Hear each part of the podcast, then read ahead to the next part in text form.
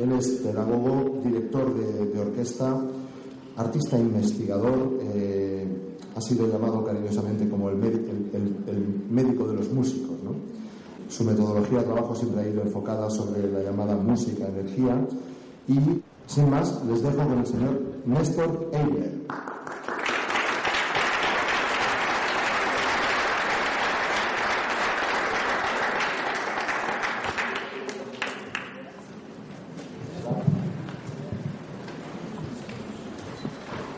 Buenos días.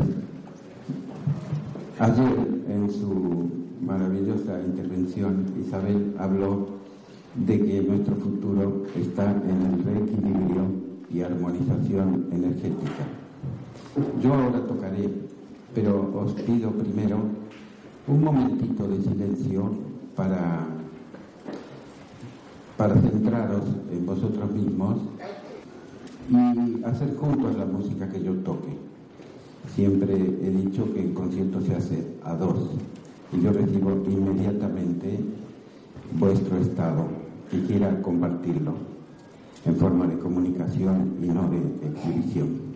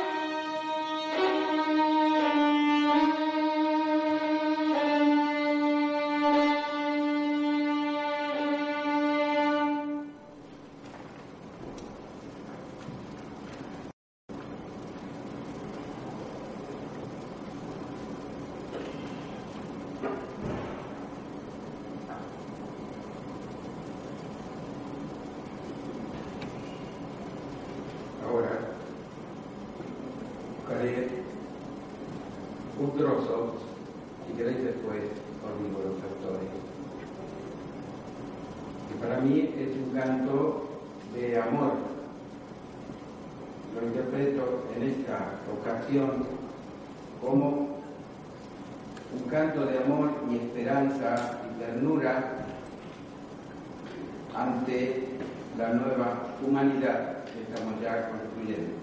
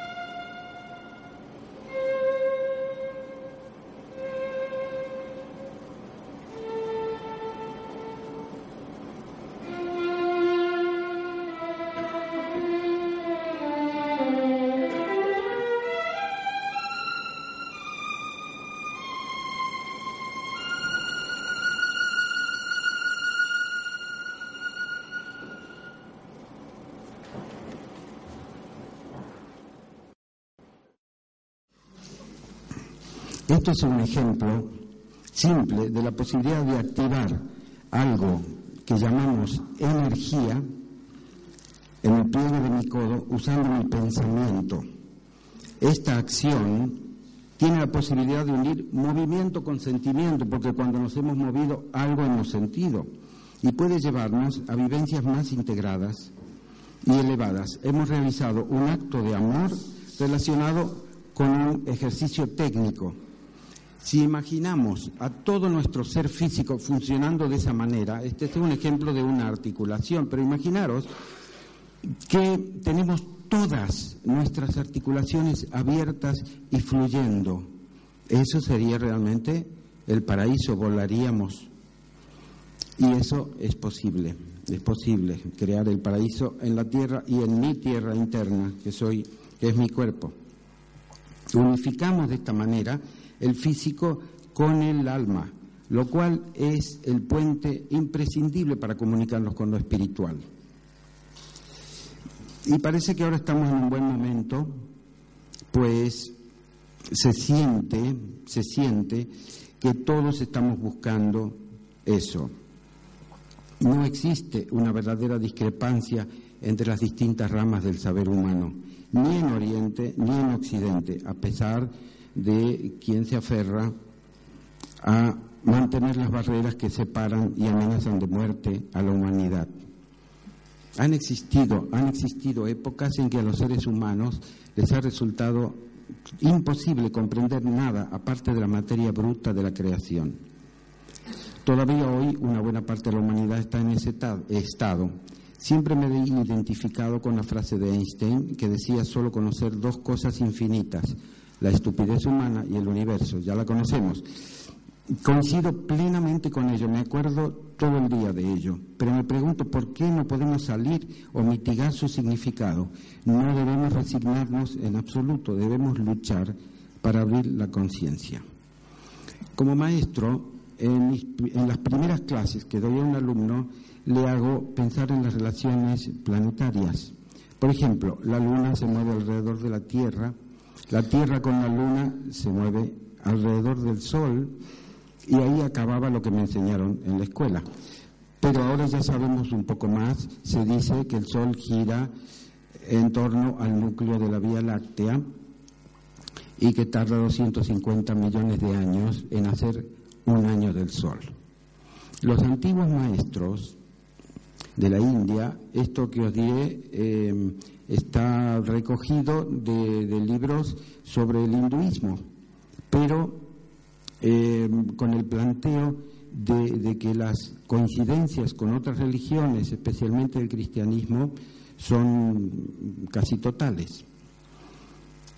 Los antiguos maestros decían que el Sol se mueve en torno a una estrella mayor y que tarda 24.000 años en hacer un giro. y que ese conjunto tiene también otro movimiento en torno a un centro de máxima magnitud, que sería centro del magnetismo universal. Cuando se llegara a la máxima proximidad de ese centro, la influencia en los seres sería tal que al hombre le haría posible comprenderlo todo con facilidad, incluso los misterios del espíritu y de la creación de las fuerzas eléctricas, base de la existencia misma de la vida. Luego, continuando su órbita, al cabo de 12.000 años, el Sol llegaría al otro extremo de lejanía de este centro y traería aparejada para el hombre una disminución de esa capacidad o una pérdida cuando el conjunto se encontrara en la máxima lejanía, pudiendo apreciar solo lo que le rodeara. Él solo creo lo que veo, que es muy común en nuestros días. Sí, una vez vino un alumno y me dijo, mira, yo vengo porque me han hablado de ti, pero pero no me vengas con cosas raras, yo solo creo lo que veo. Yo le dije, pobrecito, porque eres muy miope y casi ciego, entonces lo que ves es muy poco. Si ahora, ante un nuevo periodo ascendente, vamos hacia un resurgimiento de nuestras capacidades, y si esto se cumple, por fin podríamos decirle a nuestro amigo y colega y violinista Einstein, que su juicio, que su juicio con respecto a los hombres no es definitivo. pero también supongo que hay una evolución de base que se va dando a pesar de los vaivenes. Y también están los grandes seres iluminados que, que nos iluminan porque son seres realizados y que no tienen esta condición. Pero ¿qué es lo que nos mantiene tan limitados a nosotros como para no ver más allá de nuestras narices? Y vuelvo a Einstein. Einstein decía, solo quiero conocer a Dios, lo demás son detalles. Pero eso me hace reflexionar que también muestra su limitación, es decir, que él todavía no conocía a Dios. Y creo que debemos reflexionar profundamente sobre ello porque es posible al menos intentarlo.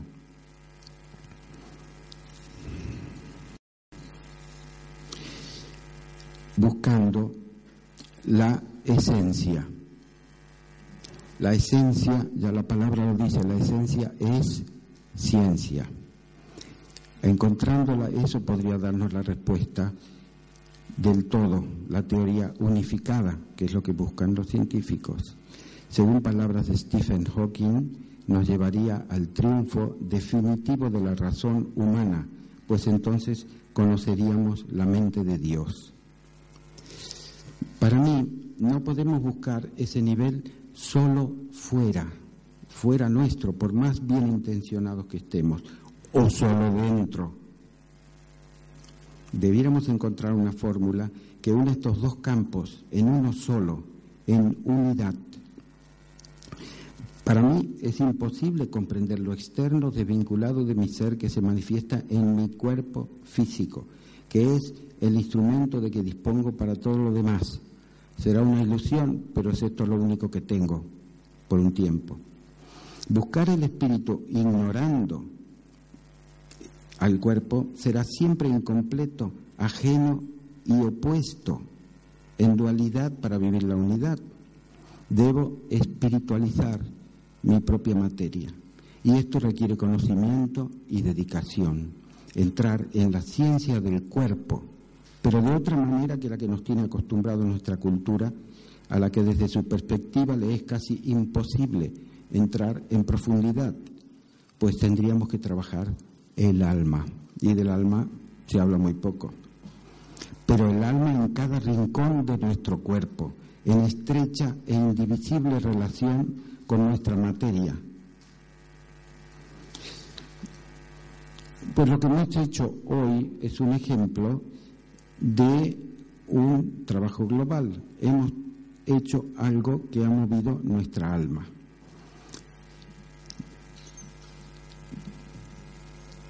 Esto para nosotros se hizo realidad trabajando a fondo y descubriendo posibilidades inagotables a través de ejercicios muy precisos que activan nuestro campo energético y que fueron tomando forma a través de una investigación de más de 45 años.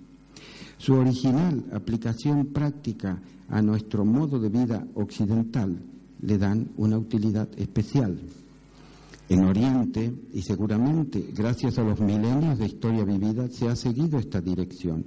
Hoy en día muchísima gente practica yoga, qigong, tai chi, artes marciales, que son disciplinas sumamente beneficiosas para la salud y que en general conllevan normas éticas de mucha sabiduría. Su utilidad está fuera de toda duda, aunque su aplicación en Occidente no es comprendida en general en profundidad y muchas de ellas han derivado a la categoría de deportes, perdiendo en parte su profundo significado. En mucha cultura, en nuestra cultura, es mucho lo que nos falta, pero naturalmente nos estamos moviendo. Y para mí debemos cambiar nuestra visión. Si estamos hechos a imagen y semejanza de Dios, según nos lo han dicho. Podemos creerlo o no creerlo. Pero ¿y si fuera así? ¿Y si fuera realmente así? Algo debiera haber en mi cuerpo que como mínimo se le parezca y que además sea sagrado. Generalmente no se nos ocurre considerar esa aseveración a la inversa, que Dios, por consecuencia, debiera ser parecido a mí. y que conociéndome más también puedo conocer más a Dios. Pero nos parece mucho más interesante el estudio de lo externo, de lo que nos rodea. Es mucho trabajo meterse dentro del cuerpo. La medicina ya sabe mucho sobre el cuerpo, pero mucho menos sobre el espíritu en el cuerpo. Y por el otro lado, muchos religiosos lo ignoran porque dicen que como lo mismo nos convertiremos en polvo, va, dediquémonos mejor al espíritu. Pero creo que es una fórmula que no funciona. Eh, quiero citar el nombre de Thérèse Bros, que fue una investigadora cardióloga en París, jefa de cardiología en la Universidad de París, que habla de una nueva especie humana. Al integrarse el nivel superior, porque hasta, hasta todavía hoy en la medicina se consideran los dos niveles, el, el psíquico y el fisiológico pero ella eh, hizo muchas investigaciones y dijo que había un tercer nivel que era el nivel de conciencia igual energía. Define a la conciencia como un vacío cuántico, como última esencia del universo todo. La ciencia ha llegado a la física cuántica, que es muy parecido a lo que experimentan los, los místicos en su vida anterior. Ayer se dijo que la tierra era hueca. Pues eh, a mí me resulta perfectamente comprensible, pues es que todo es hueco en el universo. ¿No? El átomo sabemos que es espacio. Nosotros somos espacio. Y ayer se ha hablado y se comienza a hablar mucho de la zona pineal. A mí yo tengo el, el mérito y bueno, es un poco irónico lo que digo, pero he tardado 12 años en llegar a despertar esa zona en mí, porque no sabía, nadie me había dicho, en esa época no se hablaba en absoluto, y a través de ejercicios muy genialmente dirigidos por mi maestra, que se llamó Fedora Averasturi, yo iba sintiendo cómo se iba modificando mi cerebro. Y mi conclusión era, yo decía, es un pequeño universo y es hueco. Es decir, es un vacío cuántico. Eso me ha servido prácticamente para trabajarlo como un ejercicio. Bueno, em, quisiera decir, me estoy saltando cosas, ¿no? Quisiera decir que también el, enfoque que me ha guiado desde el inicio es el del sonido. El sonido como manifestación primera de vida. La vibración, la propia energía. Aquí ahora voy a, voy a mostraros un mapita que he hecho humildemente para, para tratar de entender yo ¿Qué es lo que hay antes de la vida? Que es una pregunta que me he hecho, me he hecho siempre. Si yo estoy vivo, puedo pensar que existe un poder que me ha creado, pero a ese poder no lo conozco, entonces me interesa. Como no lo puedo conocer, entonces, bueno, pues me inventaré eh, soluciones. ¿Puedes poner, por favor, el... Está. Bueno, muy bien, enseguida, enseguida. Entonces, esto sería lo de antes de la vida, lo no creado, el no tiempo, el no espacio, lo permanente, lo inmutable, la eternidad, podemos llamarle como queramos. Y yo digo, Dios estaba aburrido un día, porque la eternidad es poco aburrida, no se puede salir a tomar café ni nada, y dijo, me voy a inventar un juguete. Se inventó la creación. ¿Con qué? ¿Con qué inventó la creación? ¿Cuál es el elemento para jugar? El elemento es la polaridad, es decir, el tic-tac. Allí comienza el tiempo. Y el ladrillo con que construye el universo es el átomo.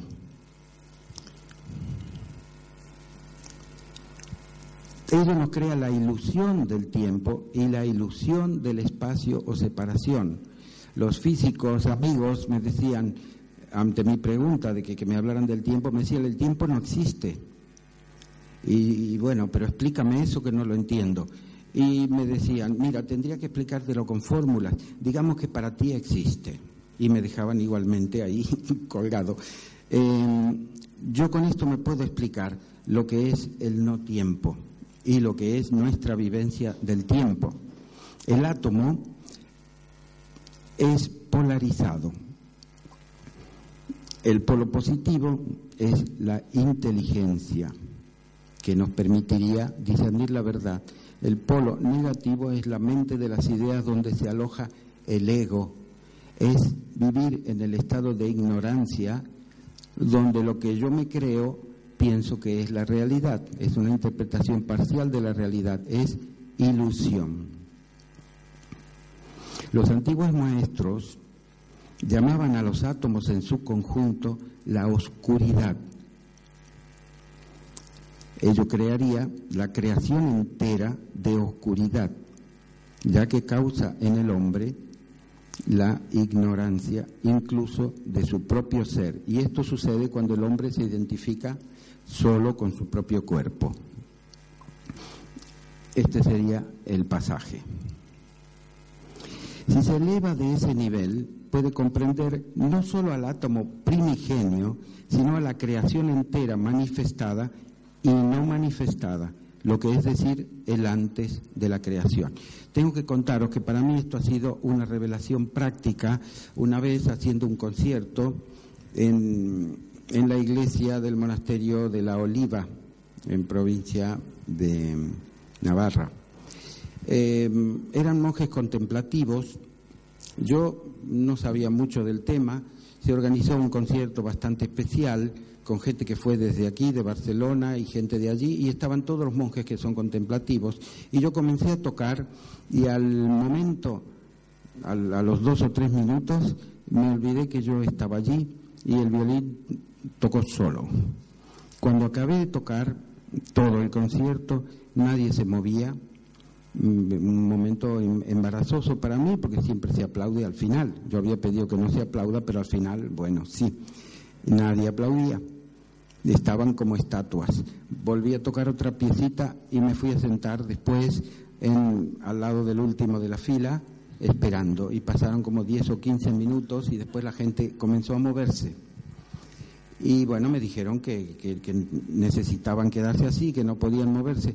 Y yo también había estado meditando y reflexionando en lo que es la eternidad. Para mí la eternidad era eso, y entendí lo que era la contemplación. Es como decir, la contemplación es contemplar la eternidad. Muy bien. Entonces, pasamos, eh, Miguel. Para que esta transformación sea posible, es necesaria la presencia del Salvador, del Cristo, del ser 100% realizado, cuyo advenimiento nos permite desarrollar la capacidad de enfocar todos nuestros sentidos en un centro común que es la puerta del universo interno, donde es posible percibir la vibración cósmica, el sonido primordial y fundirse en su corriente sagrada sin el segundo nacimiento del hombre es imposible comprender la verdad y es algo que podemos hacer nosotros con nosotros mismos. Es un acto de voluntad. Jesucristo dijo, de cierto os digo que el que no naciere de nuevo no puede ver el reino de Dios. Cuando el hombre entra en el mundo espiritual, transformado ya en hijo de Dios, reconoce a su ser como una idea basada en un fragmento de luz y abandona lo vano de su existencia separada que entrega gustosamente convirtiéndose en un todo integral unificado con la sustancia real que es Dios. Es decir, somos todos hijos de Dios, pero quien ha hecho el segundo nacimiento se puede llamar hijo de Dios y entonces el ego se transforma en el yo universal, que es lo que nos está sucediendo. Desde el yo universal yo puedo comprender la creación de luz y la eternidad. Bueno, para acabar, quiero deciros que mm, en mi trabajo con la música, em, enfocado de esta manera como os estoy contando, eh, he llegado a la conclusión de que es, es todo matemático. La música está hecha con leyes matemáticas. Tenemos al padre de la música que, que se llamó Juan Sebastián Bach, que era un gran matemático, era un Einstein. Y eh, toda su música puede analizarse matemáticamente, era cabalista, pero todo lo ofrecía para gloria de Dios, es decir, él estaba en un estado de unidad, es decir, ciencia y espíritu unidos.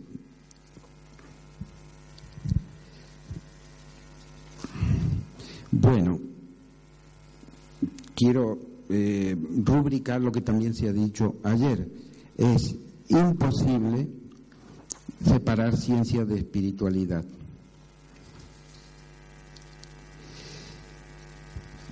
Pero cuando estamos en ese nivel, ya estamos, diría, por sobre de la ciencia. Estamos en el nivel del conocimiento.